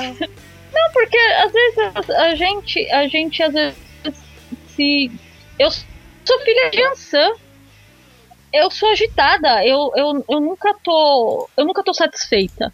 Então tudo que eu estudo, eu vou a fundo. Quando, quando o Douglas começou a me passar coisa de, de Kimbanda, eu comecei a ler. E aí eu fui pras Kimbanda mais zoada. E, gente, é a que eu mais adoro. Quanto mais falar de Lúcifer, de Satanás, eu vou. Beuzebu, eu vou amar. Porque são as minhas favoritas. Porque existe um- uma coisa ideológica que eu Isso. gosto. E, e- e é Porque aquele- eu sou uma anarquista. Não, e existe aquele negócio também, né, Lu? Que você mesmo falou. É a interpretação que as pessoas não têm. As pessoas É. vivem no mundo Star Wars. O é bom, o é mal. Mas você não tem, o- você não entende a interpretação de tudo aquilo e, e todos temos um monte de lado bom e um monte de lado mal. e é Depois de, normal. é, não, e depois de tudo que eu já acho que eu já li de Kimbanda, o que o Douglas já deve ter lido, a Kimbanda é um revólver. Depende de como você vai usar ela. Como toda magia. Como toda, né? A magia é assim, é um revólver. Ah, mas ó, você vai ser puppet do demônio da Goécia, avó. Se eu for mais feliz que você, foda-se. Desculpa. eu não me importo. E o demônio é ferramenta como o guia espiritual é ferramenta. É, então. É, Quem vai determinar isso é o magista. Exatamente. É só uma questão de paradigma. do- de como você vê as coisas. Eu vejo dessa maneira, mas não é. Ah, não é. Você fala pra mim o que é verdade e certo em religião, olha. Me faz uma monografia, você me prova cientificamente. O dia que você me provar cientificamente, eu vou. Eu posso. Pode ser, porque eu ainda assim posso ser teimosa e não mudar a minha opinião. A questão é, eu acho que a gente tem que ouvir a dos outros, como eu odiei as opiniões do Douglas no início. E quando eu entendi, eu fiz, putz, é a mesma coisa que eu, que eu, que eu compreendo. Só que ele falou de uma maneira que inicialmente eu não quis ver. E aí eu olhei e fiz, não, cara, ele tá certo. Hoje eu gosto do monte de coisa que ele fala. E teve um monte de coisa que eu vi lá atrás, tipo Rubens Saraceni, que eu não concordo com mais nada. Apesar que eu nunca cor- concordei, eu acho muita safadeza. é, porque, né? 50 Uhum. tons de Exu. Não, a, vídeo Cavaleiro da Estrela Guia. Putz grila. Então, eu acho que a gente tem que ter isso. Só que, ai, ai, então a Luciana gosta do Cramunhão, não vou chegar perto dela porque ela tem energia baixa. Eu acho que tem gente com energia mais baixa do que eu se dando de bonzinho. O que mais tem é, tem um monte de terreiro aí que é pilha de egum, fia. As É. pessoas Não tá só, só se, se doando lá pra entidades que eles já acham que são de luz e que na verdade é tudo trevosão. E com uma diferença. Quando a gente reconhece o trevoso, que a gente sabe com quem a gente tá mexendo, é a gente ali, ó, igual, par a par. É humano, é verdade. compadre. a partir do momento que ele se torna pai, você se rebaixa. Se é um espírito de luz, beleza, ele vai te respeitar. Se é um espírito um pouquinho mais amoral, mano, ele Já vai era. te fuder bonito. É, E tem mais o que fuder mesmo essa galera. Porque eu acho que é o seguinte, fica muito fácil você ser hipócrita.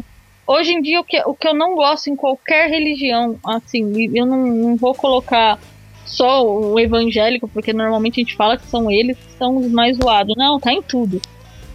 A galera é hipócrita, ela banca de bonzinho, mas tá vivendo de religião pra poder pagar academia. Então, tá errado. Já deixou de ser caridade, então toda vez que eu olho esse, esse- qualquer lugar que o cara lá paga de gatão, Tá dando workshop tá de religião. dando workshop de religião pro- com dinheiro no bolso. Ah, mas é pra manter o espaço. Aham. Porque eu acho que tudo tem um equilíbrio. Não existe equilíbrio. O equilíbrio, às vezes você fazer um workshop de, de qualquer coisa simples de religião e cobrar um valor irrisório realmente pra isso ou pra fazer uma doação. Sei lá, eu acho que tem muitas maneiras. Acho que eu que tô na cabrucagem penso mais em caridade do que muita gente. É, eu quero que a gente fala, né? Às vezes você conhece ateus, que é muito mais caridoso, que faz obras sociais, do que o cara que fica o dia inteiro enfiado na religião e, e, e, e, e não ajuda nada. Isso. É, Quando eu fui dar palestra lá na Câmara de Vereadores de Pinhalzinho lá, é, até o André virou pra mim e falou assim, cara, mas eu não tenho como pagar o que você vale pela workshop. Eu falei, peraí, eu tô indo falar de religião, você não tem que pagar nada, cara. Eu tô indo falar de uma coisa que tem que estar aberta pra todo mundo. A única coisa que você tem que fazer é me receber. Só isso. Vai lá no aeroporto porque eu não, che- não sei chegar na cidade. Só isso. não Foi é. só isso. determinado. Eu acho que do momento que, que você se tornou um, um dirigente espiritual de qualquer coisa, porque em algum momento seus olhos encheu por causa de dinheiro, aí você já para. Você tá todo errado, cara. Você tá todo errado. Você não serve. Você não, tem que voltar pro seu trabalho porque tem que trabalhar. Então, eu nesse meu, no meu caminho de, de espiritualidade foi. Eu fui do 8 ao 80. Eu fui desde as coisas que eu. Porque eu li, li tudo, livro dos espíritos, li- dormi muito neles. Gente, eu não gostava. Então, porque assim, nunca me, nunca me chamou a atenção. Eu Aham. nunca gostei. Então, mas eu tava lá. Aí eu- isso me faz lembrar quando eu tinha 10 anos e meu pai era assinante do Círculo do Livro. E ele comprava todos os livros, né? Porque quando sai, ele ganhava vem um todos, catálogo, né? né? Vinha aí, vinha um monte. E ele tinha um livro de magia negra, gente, eu amava. Da hora. Mas naquele livro tinha até sacrifício de criança, achava um pouco bizarro. Mas aí minha mãe escondeu e não deixou mais eu ler. E aí eu lembrei, esses dias eu lembrei disso, eu falei, caramba, né? Eu sempre gostei. Sempre gostava dos desenhos, porque tinha uns diabos desenhados assim, eu achava eles assustador, mas era da hora. Então, hoje, pra mim, acender vela pra Deus e pro diabo não faz diferença, porque pra mim também são Isso é energia, né? são energias. Ah, mas eu, ah, você faz magia do caos, só deve viver na siririca. Bom, se pra você sua cabecinha é tão pequena pra ver magia do caos só assim, então parabéns pra você. É, tem Você gente que também- leva, leva é, certos livros de Exu aí pra, pro banheiro também, então tá muito Não é? diferente. Tem gente aí que se cita com Exu, né? Tá louco pra sair com Exu. Então, você olha assim e fala, cara, eu acho que, sei lá, pra mim, hoje em dia nada importa. Eu faço o que eu tenho vontade. Se eu for, se eu for pra um bagulho doado, eu vou aprender. E se eu não aprender também não gostar, eu saio fora. Ninguém, ninguém me manda, ninguém me prende Não tá nada. presa, né? Não, nenhuma religião me prende. Mas hoje eu sei de uma coisa: eu não volto mais nem pro Espiritismo e nem pra Umbanda.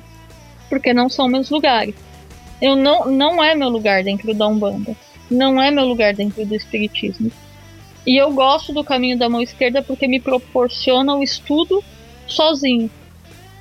Você às vezes pode estar numa ordem, como na que eu entrei, mas você ainda assim o caminho é seu. Então eu gosto disso. É quem quiser às vezes saber um pouco mais sobre esse tipo de coisa, acho que no Caostopia e no Libernu vai falar um pouco É, sobre essa coisa do do caminho da mão esquerda às vezes sozinho. Também não indico pra ninguém não. Porque também não, não adianta você às vezes ir pra um negócio só pra você querer ser radical, hahaha, eu sou cabelo. É, e não aguenta, ele fica o tempo inteiro com culpa na cabeça, né? É não. Eu indico. Mesmo que você tenha toda a dificuldade, leia Libernu. O Libernu é muito bom. Não, o Libernu é Não, é- genial. é- é muito Não, bom. O Libernu é genial. Ele, eu acho que foi um dos melhores livros que eu, que eu li no- nos últimos tempos. Porque ele, Ele é abre. contemporâneo também. Ele né? é simples, né? Muito simples É. de ler.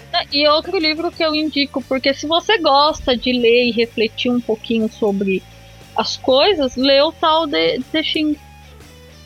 Com uns 80, 82 poemas O que livro- vão fazer você refletir sobre pequenas coisas. Só que tem a cabeça aberta. Porque... E não leia, né? Não leia numa cagada, Ah, né? não, você, Senta, não, você tem que ler um poema por dia e refletir sobre ele, porque é um livro de reflexão. E você vai refletir sobre aquilo, e não importa se sua visão vai ser certa ou errada, porque isso não existe, tá aberta a reflexão lá pra isso. No, no, no taoísmo vai se dizer que o Deus real, você talvez nunca vá conhecer ele, porque você não tem capacidade de entender ele. O que você entende Até por hoje o Deus, o Deus que a gente acha que é o Deus, que é o tal, né? é, é o menor, não. O menor é, é o que a gente pode ter um conhecimento. Agora, Deus, na totalidade, é impossível. É o que o pessoal chama de demiurgo que nós conhecemos, que é o Aham. Deus imperfeito.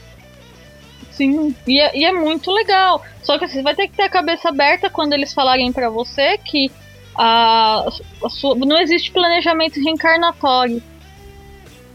Matou meio mundo agora. É, então. E assim, eu amo, eu, eu acho isso genial, porque, gente, eu de verdade, eu espero que eu não tenha planejado vir na família que eu Não, vim. a, a Lu, Não, não, desculpa, deixa eu terminar.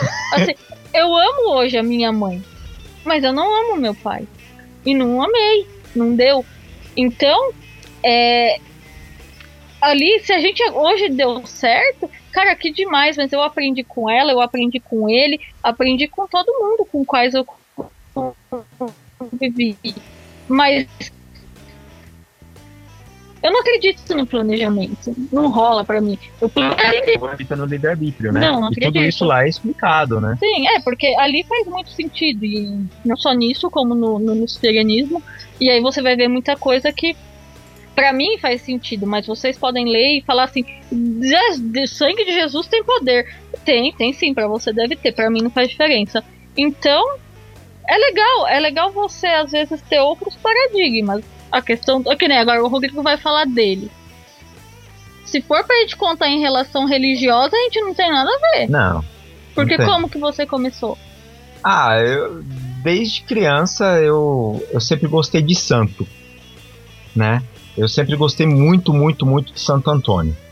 E quando eu era criança, minha avó tinha um Santo Antônio, parecia uma bala de revólver, assim, sabe? Ele fechava, assim. É, é. Parecia uma bala de revólver, de verdade, até tinha cor. E era um oratório. Ele fechava e abria o santo.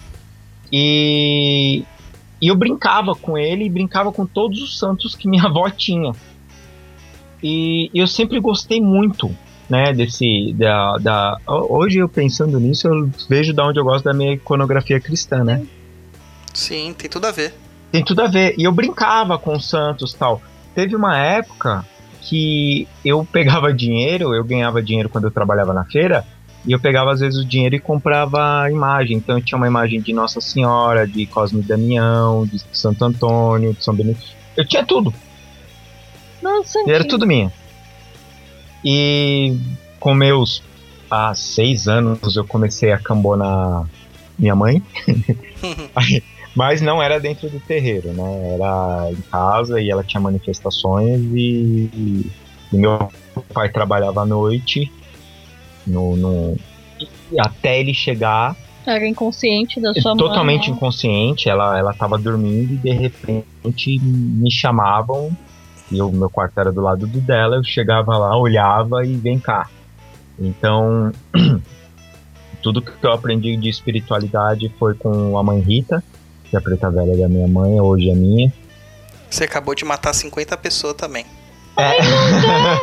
Ai, mas não dá. Pois é, gente. Fazer o quê? É, vai procurar lógica na É, vai procurar lógica na espiritualidade. Faz uma monografia, escreve e depois manda pra mim.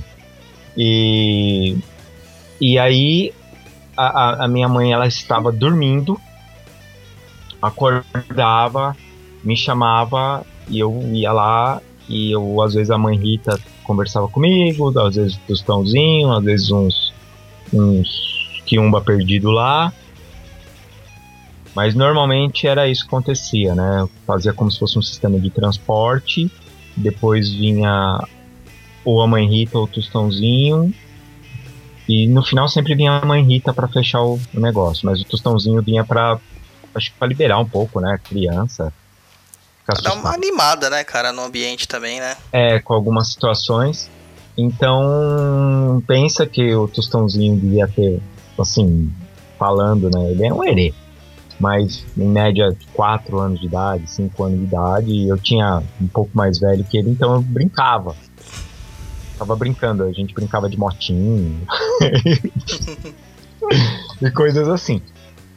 E eu sempre trabalhei muito com os dois, também às vezes aparecia, vinha o, o Caboclo Ogum também, mas era muito, muito, muito difícil ele vir. É, Maria Padilha, o, o seu Exu Caveira.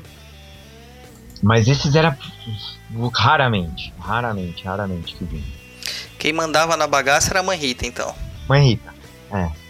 A mãe Rita. Tanto é que a primeira manifestação que minha mãe viu, né, que minha mãe também é que nem a lua, ela vê, foi a mãe Rita.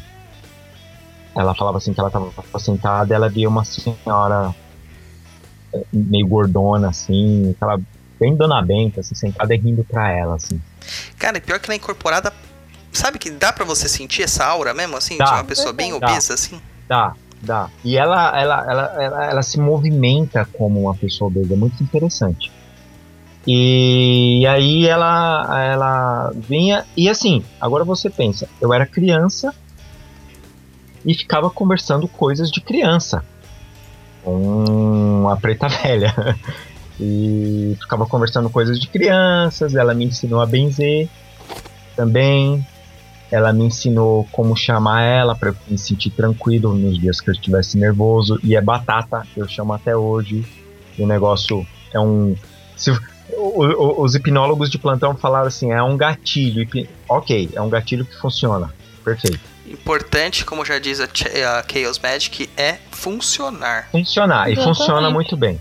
Se você E- reza pro Batman ou pra Santo Antônio, não importa. Não importa, é. Não tinha tiazinha lá rezando pro bonequinho do Senhor dos Anéis? É o Elrond, né? certo. Pô, não teve a outra que colocou o o Obi-Wan Kenobi lá na. Jesus Cristo. Uma vez o, o, o meu preto velho, pai Joaquim, falou assim: que não importa é, se eu colocasse uma imagem dele ou uma imagem do, de um ator que eu achasse muito bonito. No fim das contas, eu podia rezar pra quem eu quisesse. Achando que era ele, tava bom. É, foi isso mesmo que ele falou. Mas no fim das contas, eu comprei foi uma imagem mesmo. E aí fazia isso, depois acho que foi até uns 12, 13 anos de idade e de repente acabou tudo. Né? Acabou tudo e aí eu praticamente não tive convívio assim com, com espiritualidade e tal. Da, da sensação foi interessante, que deu Você sensação pegou até raspo da Umbanda, né? Ah, eu não sei o que aconteceu. É como se tivesse é, acabado. Sabe? Como se eu tivesse tido uma. Um, uma amnésia. É porque quando eu te conheci, você. Eu falava de Umbanda, o Rodrigo Mas não, mas por tinha, quê? tinha um AVC. É, tinha. Por quê? Porque eu comecei a, a. meus. Sei lá, 15 anos, 14 anos, sei lá, mais ou menos isso. Eu comecei a ler os, os livros espíritas, né? De romance. Hum, Mas era começou aquele errado já. É, mas era aquele negócio assim, eu lia livro espírita como eu lia, tipo, O Senhor dos Anéis, entendeu? É, eu lia. Mas chegou numa época, eu eu não ia pra, pra, pra centro espírita, eu não fazia nada, gente. Eu, eu era o cara que tava de boa na lagoa. eu- só que chegou numa época que eu, sei lá, eu, aquele negócio de, de que eu tinha com o Santos voltou de, de entender o porquê daquilo, como funcionavam as coisas tal. E aí eu voltei, aí eu comecei a estudar os livros teóricos espíritas, né? Porque se eu queria entender, eu falei, não, não é o. o- isso é, pré, isso é antes da internet, tá? Assim, antes de eu ter internet, né? É, mas também as pessoas acham que tudo é internet, né? Tudo é geração PDF, não é bem assim. É, não, não. não, não. E aí eu ia e eu, eu comprava, pegava emprestado livros espíritas, assim. Eu lembro que uma vez eu fui na federação, na mesma federação, e eles me deram o livro dos espíritos. E eu li, achava legal, mas era aquele negócio, sabe? Que eu olhava e falava assim: ah, eu não quero ter responsabilidade com nada. Lia, achava legal, às vezes eu tinha culpa. Normal, normal. Normal. Nossa culpa cristã é muito enraigada na nossa Puta, é uma merda, cara. É uma merda. E aí você é moleque, né? Foi que nem o Douglas falou. Né? Você tá querendo ir pra Esbórnia. Eu era punk na época. Eu usava visual. Quem quiser saber como eu me vestia, escreve Misfits. Com T mudo, TS, né? No final a banda. O nome do, do visual deles era Devil Lock, que é uma franja assim na frente. E eu usava aquilo, pintei o cabelo de preto petróleo. E usava. Ah, eu ele é era radical. radical pra caramba. Coisa radical, linda. Radical que bebia Coca-Cola, sabe? Nunca curti bebida, cigarro, drogas em geral, nunca curti. Nunca tive vontade. Mas eu ia pros bate-cabeça doido aí da vida. Mas aí chegou uma, o meu, meu tio. Eu tive, eu tive uma morte na família, um tio meu é, morreu, né? Morreu morte natural.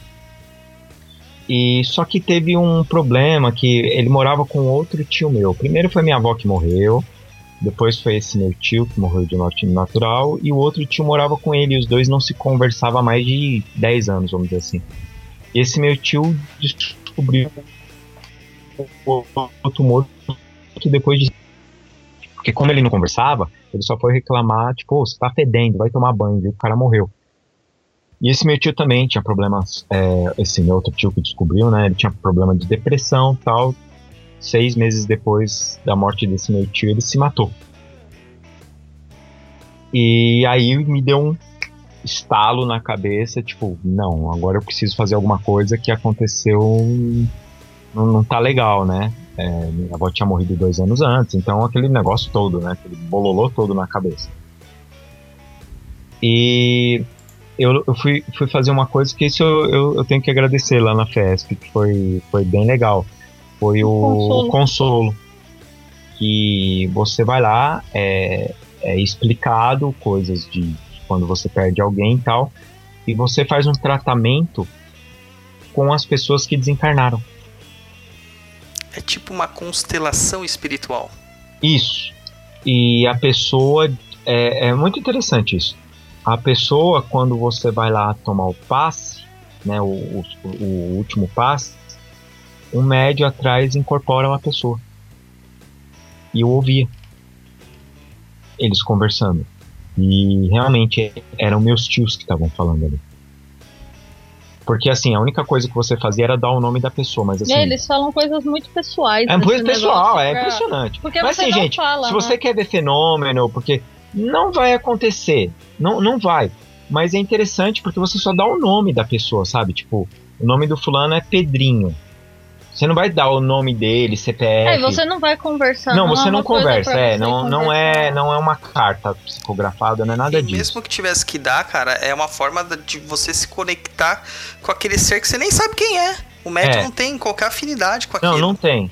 E eu lembro que tava eu, minha mãe e minha tia parado antes de começar. E veio uma senhora, o nome dela era Clotilde. Eu lembro até por causa do chá. E ela chegou pra, pra gente e fez assim. Vocês são a família do. Eu não vou falar o nome deles, que, né, tem filhos e tal. Do fulano e Beltrano? A gente, é, somos. Ah, é. Eu tenho um recado deles pra vocês. E a gente, tipo, pum, parou e, caraca, o que que está acontecendo? Mas, gente, deixa eu já relembrar isso de novo. Não é normal disso acontecer, sabe? É, foi um, um caso. E essa senhora falou assim: Eu conversei com o seu irmão, aquele que morreu de morte natural, porque ela fez. De, porque como ela conversou? Ela fez desdobramento, né? E ele falou que ele estava escrevendo tudo que ele estava passando lá. Ele, ele era viciado, ele era alcoólatra tal. Aí fala assim: É, mas ele devia ficar no umbral, não sei o que lá então, gente. Desculpa aí. Desculpa aí. Eu acho que nem, nem tudo é do jeito que é escrito certinho, né? E ela falou: Não, ele tá numa. como se fosse uma colônia lá. Ele já estava fazendo o tratamento. Desde a época que a, que a mãe de. A, avó, no caso, morreu. Então tava fazendo já um tratamento tal, e ele tá andando até sem muleta, porque esse tio ele havia caído, tinha quebrado a bacia, e ele ficou com a perna 10 centímetros. Cara, como ela tinha que falar isso? É, é, é, não, não tem. Não, não, a gente não falou em momento nenhum, não, não era perguntado nada disso.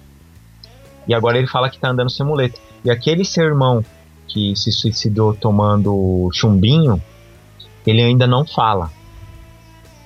Porque ele tá fazendo um tratamento na garganta que está queimada. Então ele não fala, mas é, com o tratamento de vocês do consolo, conseguiram resgatar ele, porque esse meu tio, ele tinha depressão, mas ele era muito católico. E ele tinha. Ele era alcoólatra também, mas só que ele tinha feito um tratamento há uns 10 anos antes do alcoolismo e tinha, né, não bebia mais. E ela falou assim, então tudo isso erguiam bônus, vamos dizer assim, né, pontos, porque ele queria a melhora dele, mas a depressão é uma coisa complicada, né? Ainda mais quando aconteceu esse negócio com o irmão dele. E a gente ficou olhando, tipo, caraca, do que, que essa mulher tá falando? Ela tá falando tudo aquilo, a gente nunca nem viu a mulher e a gente nunca contou nada lá. E isso foi muito forte. Isso foi muito forte para mim e aí me deu aquele negócio da busca, sabe? De busca de respostas. Mas quando você busca as respostas, normalmente você não encontra nenhuma. né? E o, caminho, o caminho até esse, cara. O Rompimato fala muito isso. Ele diz que há uma resposta tem que te levar a formular pelo perguntas. menos mais duas perguntas, cara. Isso, isso. Senão a resposta tá errada. E, e aí eu comecei a. E, e, e, eu estudava muito, né? Porque eu queria uma resposta. Eu queria entender qual que era a religião que era perfeita, ou qual que era o culto que era perfeito, ou quem tinha mais respostas, entendeu? E nisso eu comecei a, a, a, no espiritismo com a Lu, comecei a estudar hermetismo, ocultismo, bruxaria e por aí vai. Mas foi mais o ocultismo mesmo que, que eu estudei. E galera, depois vocês podem estudar pra, pra um... tudo, né? Você pode estudar tudo, não vai dar choque é, de egrégora. Não, Esse negócio de choque de egrégora é. Meu, não existe, porque não, religião é uma mistureba. Isso. E Douglas, eu acho assim que choque de egrégora, se você vê alguém da sua religião ou de algum falando assim, ó, oh, não estuda isso que é choque de egrégora, isso ele tá fazendo para te castrar. para te deixar ali, sendo o cordeirinho dele e você só escutar ele. Porque você tem que pensar, você tem que ter outros, outros conteúdos na cabeça. E aí eu comecei, foi quando eu falei com a Lu, então quer dizer, pensa que eu ia lá assistir o negócio no Espiritismo, eu gostava. Eu achava legal, por causa da parte técnica eu gostava. Porque eu sempre gostei muito da parte técnica das coisas. E eu lembro que eu tava lá no, no Espiritismo, mas já estudava ocultismo, então eles falavam algumas coisas e eu ligava. E, e, eu sempre fazia o seguinte: antes de entrar na sala, eu falava que eu pegava minha malinha de ferramenta de conhecimento e deixava lá fora. E na hora que eu subia, eu saía, eu pegava algumas coisas, colocava dentro da mala ou descartava. E fiz isso, aí aconteceu aquele negócio de não. não expulsarem, de expulsarem a, gente. a gente, praticamente. e aí nisso, fui estudar reiki, fiz reiki master, é, umbanda eu fiz auriculo, aurico, eita, auriculoterapia. Mas a Umbanda caiu feito uma luva. Caiu! A Umbanda caiu feito uma luva e, e o mais interessante que eu lembro que a primeira a primeira vez que foi para eu sentir a energia eu, é, eu incorporei o, o meu Exu, o, o Montanha, e eu só gargalhava, mas era uma gargalhada que eu não sei o que, que acontecia. Eu só gargalhava, e só gargalhava, e só gargalhava, só gargalhava. Pum, acabou aquilo. É, falou assim: agora chama o seu preto velho. Na hora que fez isso, cara, a mãe Rita foi a incorporação mais impressionante que eu tive, quase que inconsciente. E foi um misto de coisas. Teve uma hora que ela deixou eu e ela só contava as coisas e eu ia reproduzindo para as pessoas o que ela estava falando para mim. E, e, eu lembro que eu não sabia o nome do meu Exu antes, antes disso. E um dia eu tava dormi E acordei de manhã, fiz minhas coisas, falei, ah, vou dormir mais um pouco. Deitei pra dormir. E eu lembro que eu acordei, eu tava na esquina da minha casa, né, tipo uma encruzilhada. É uma encruzilhada. que é uma encruzilhada. Na encruza, já conversando já. É encruza. E eu vi a Lu, eu tava com a Lu. E a Lu fez assim pra mim: Ah, eu vou. Eu vou fazer um- uma entrega aqui pro, pro seu capa preta. Falei, tá bom, vou ficar aqui esperando. E aí a Luciana incorporou o capa preta e o capa preta começou a rir da minha cara e fez assim: agora chama o seu Exu. E eu primeiro eu fiquei puto, falei, pô, seu capa, ficar incorporando na lua aqui na, na rua? Não, né? E ele falou assim: ah, cala a boca, chama seu Exu aí. Na hora que eu olhei pro meu lado, ele apareceu. Um negão, cara, fortão, e ele tava com uma roupa. É, é- é isso que é interessante, né? Cada um veio de um jeito, mas foi o que ele, como ele se apareceu pra mim. Com uma roupa, como se fosse uma roupa social é, é, grafite brilhante, cheio de anel no dedo, com um corte assim curto, assim de cabelo assim, uma barbicha. Aí ele chegou assim pra mim, ele apont... esticou a mão assim pra mim, ele tava é, é, fumando um charuto, ele falou assim, prazer, eu sou Exu Montanha. Pronto. Aí daí pra frente foi ladeira abaixo. Nem vou comentar esse ladeira abaixo porque foi mesmo. ai, ai, ai. E aí, depois vi o meu herê era o Tostãozinho. E uma coisa que aconteceu impressionante aqui em casa. Um dia eu. porque a gente desrespeitava tudo, tá, gente? A galera não pode incorporar em Ah, a gente casa, a gente incorporava. ah, porque assim. Ah, eu, eu Não, queria, mas aí né? tinha um momento, né, Lu? Não era assim também. Era... Ah, Ah, pra mim era eu, quando eu tinha vontade de ver se vinha alguma coisa, eu fazia. Então, É, por isso que eu falo que não é pra ninguém me levar como É uma, uma fonte de referência, porque eu tô tudo errado. E um dia eu tava na casa dos meus pais e eu fui fazer uma defumação, né? Fazer uma defumação. E eu cheguei, fiz a defumação, tudo. E eu, eu e minha mãe, assim, eu nunca tinha conversado com ela sobre da Umbanda. Quer dizer, ela, ela, ela era frequentadora da Umbanda nos anos 70 e tal, mas depois eu, eu, quando comecei, eu não cheguei pra ela, ah, eu sou da pá. Porque não, não tinha o papo, né, disso, assim, dela chegar pra mim perguntar, não. E aí eu cheguei pra ela, minto, eu cheguei na sala, depois fiz a defumação, na hora que eu voltei ela fez assim, conheci o seu caboclo, o nome do seu caboclo é Rompimato, não é? É Ogum Rompimato, não é? Eu fiz, hã? Ela falou assim, é, ele apareceu aqui antes de você chegar com com com defumador, ele entrou aqui na sala, ele é, é- é jovem, alto, usava uma, uma, uma pena verde com algumas coisas vermelhas, e ele foi assim que ele, que ele se apresentou pra mim uma vez. E é- ela falou que ele abriu o sorrisão e falou assim: Prazer, obrigado por deixar eu entrar na sua casa, eu sou Ogum Rompimato. Aí, gente. Não tem como você chegar e falar assim, ah, não, não existe, ah, o que que tá acontecendo? É Uma vez eu fui- paradigma, é paradigma. É paradigma. Você acredita. Sua mãe ouviu vocês falando um dia, sabe? Não, cara, não teve essa conversa. E uma vez eu fui assistir uma palestra do Douglas. Não foi, Douglas? Isso aí. Sobre. Sobre. Ervas, né? Foi de Ervas. ervas. Foi isso, sobre ervas. E aí chegaram e, e comentaram, né? Que tinham me visto lá e tinha um Exu lá parado lá do meu lado. E descreveram o rompimato. Ou rompimato rompimato? não, desculpa. O montanha. E só uma ressalva. Existem dois rompimatos que trabalham nessa egrégora aqui, viu? Porque eu acho que eu e o, o Roy a gente dá muito trabalho, cara. Então tem que ter caboclo de algum mesmo. Tem.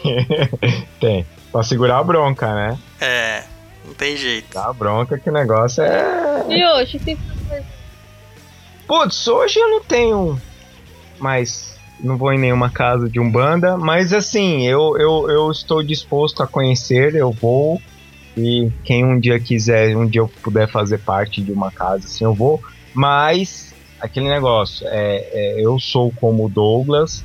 Claro que quando eu estou lá, eu sempre pego minha malinha de conhecimento e deixo lá fora, porque é, se as pessoas perguntarem, se elas derem oportunidade, eu falo as coisas que eu sei, porque estudo magia do caos, estudo taoísmo, que eu adoro, é, o hermetismo que eu estudei também, e Alta magia. alta magia também.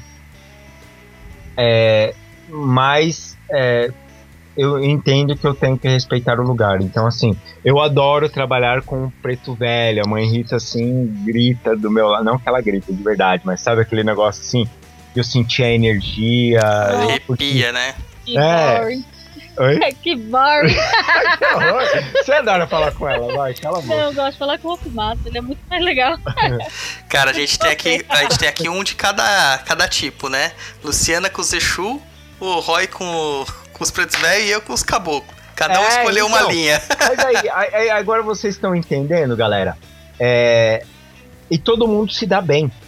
Eu e a Lu, nós somos. ca- Ah, antes de que as pessoas não saibam, né? Eu e a Luciana, nós somos casados há quantos Dez anos? Há anos. 10 anos já, né? Parabéns, Luciana. Parabéns. Nós somos casados há 10 anos. E ela, ela, ela lê as coisas dela, ela fala pra mim, eu acho super interessante. É, a coisa interessante que a gente não sabia que existe um, como se fosse um par energético, não sei se é assim que fala, de rompe-mato e caboclo coba coral. Não. Né, um companheirismo dessa, dessas Sim. energias. É, São porque meu caboclo é o cobra É um coral. cobra coral, isso. São caboclos complementares, digamos assim. Inclusive, a Luciana incorporou o cobra, cobra coral com rompe-mato chamando ele. E a Luciana com a, a Suerê Sim. com o tostãozinho também, né, Lu? Sim, mas eu não gosto de incorporar ele. Não, tudo bem, mas também foi, é né? muito chato.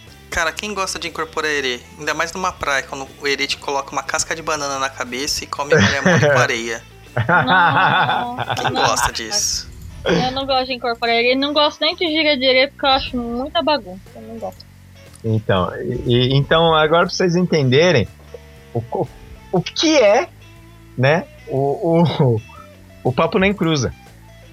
São pessoas que estudaram um monte de coisas, vivenciaram várias coisas, é, cada um com seu conhecimento e, e troca ideia, é um bate-papo, é aquilo que, que, eu- que eu, é a proposta, né, Douglas, do, do, do Papo Nem Cruza.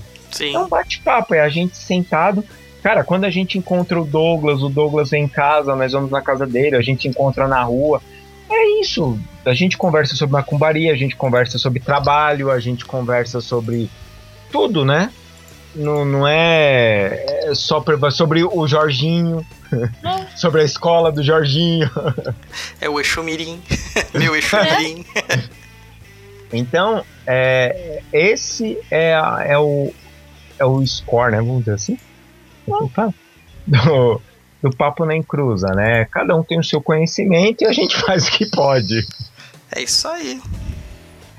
E faz aqui a que gente não, a gente não tá aqui pra cagar a regra, né? Na verdade, isso aqui é Não, tudo a nossa não. vivência e tal. É, A minha vivência no terreiro, lá trabalhando junto com os dirigentes lá, que é a vivência na internet, sendo corregedor de Umbanda, do Ah. Sendo isentão. isso. É, então, mas aí é que tá. a- que nem. Pensa assim. Imagina se eu tivesse na mesma vibe da Lu. E a Lu é o seguinte, gente. A Lu é uma pessoa calma, ela é tranquila. Sim. Ela é uma pessoa tranquila. Você conversa com a, a Luciana chega a ser tímida. Né? Pra, pra Luciana eh, começar a trocar uma ideia com você, demora. Não é assim. Eu não, eu sou daqueles. Eu, eu, eu sou frital, que eu frital, converso com é. todo mundo. Tem um velho do meu lado, eu adoro. Eu vou sentar, é, vou trocar cê ideia é com você. descarado, cara. Nossa, É demais. É verdade. Então eu, eu sou daqueles que eu troco ideia com a Luciana. A Luciana já é mais reservada. Mas a Luciana é daquelas que ela chega pra mim e fala assim: Ó, se liga que aquele fulano ali vai te fuder. Abre o olho que aquilo ali não sei o que lá. Porque quem muito fala, pouco ouve, né? Então eu aprendi isso a dos duras penas. Hoje eu tô escutando mais do que falando. Sim. E. Mas pode falar, Douglas. Não, e a gente tem o nosso quarto elemento, né? Que não está aqui agora, mas tá aqui no Isso, chat, ó. exatamente. Tá aqui mandando mensagem no chat aqui, o nosso japonês, o Luiz Guenca. Que na verdade o Luiz não é nenhum bandista. É. Entendeu? O Luiz, ele é.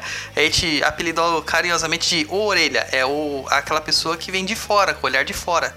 E é o grande diferencial do nosso papo aqui, porque ele faz as perguntas que muitas vezes as pessoas queriam fazer, mas tem vergonha de fazer. Como ele tem esse trânsito com a gente na amizade, ele pergunta mesmo. É, e ele não, não- É, exatamente. O, o- o Luiz não faz firula, né? É aquele negócio. Todos nós temos amizade, nós saímos, nós conversamos, batemos papo. E, e, por exemplo, você tá falando, o Luiz tá. De repente ele tá falando da, da, da GoPro, ele tá falando de coisas de tecnologia, entendeu?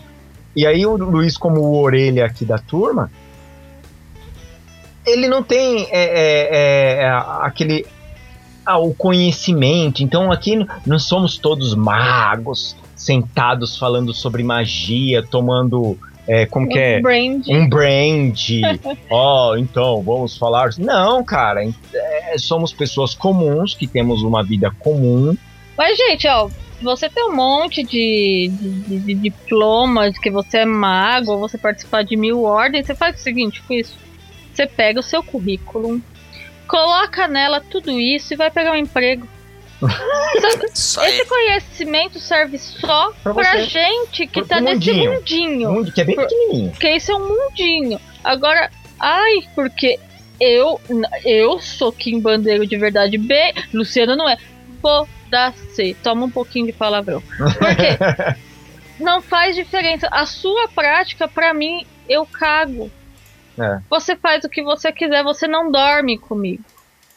Então não me faz diferença. Assim como se eu achar que o que você faz não é legal, também não me faz diferença. Eu não durmo com você. Ah, mas e se é seu amigo? Meu amigo tem que saber o que ele faz. Então aqui a gente se dá bem, porque cada um escuta o outro. Cada um pode ter uma opinião e até ter valia. Porque às vezes também é legal quando você tem pessoas com opiniões diferentes, você escutar e de repente tirar proveito de tudo. Ou não tirar proveito de nada, mas também não ser orgulhosão. É. Não sabe o que tá falando, mas no fundo daquilo lá cutucou você e você tá querendo aceitar que aquilo é daquele jeito, É. né? É, te Então, incomoda, né? O te Douglas que fala, né? incomoda. Tem que incomodar. E eu não, a gente não fica dando carteirada em ninguém, não. Aí. Não. Metendo o sacerdote é. na frente do currículo, não tem nada disso, não. A gente fala o que tem que falar mesmo, sem firula. Cada um entende o paradigma do outro, que é a palavra da moda, né?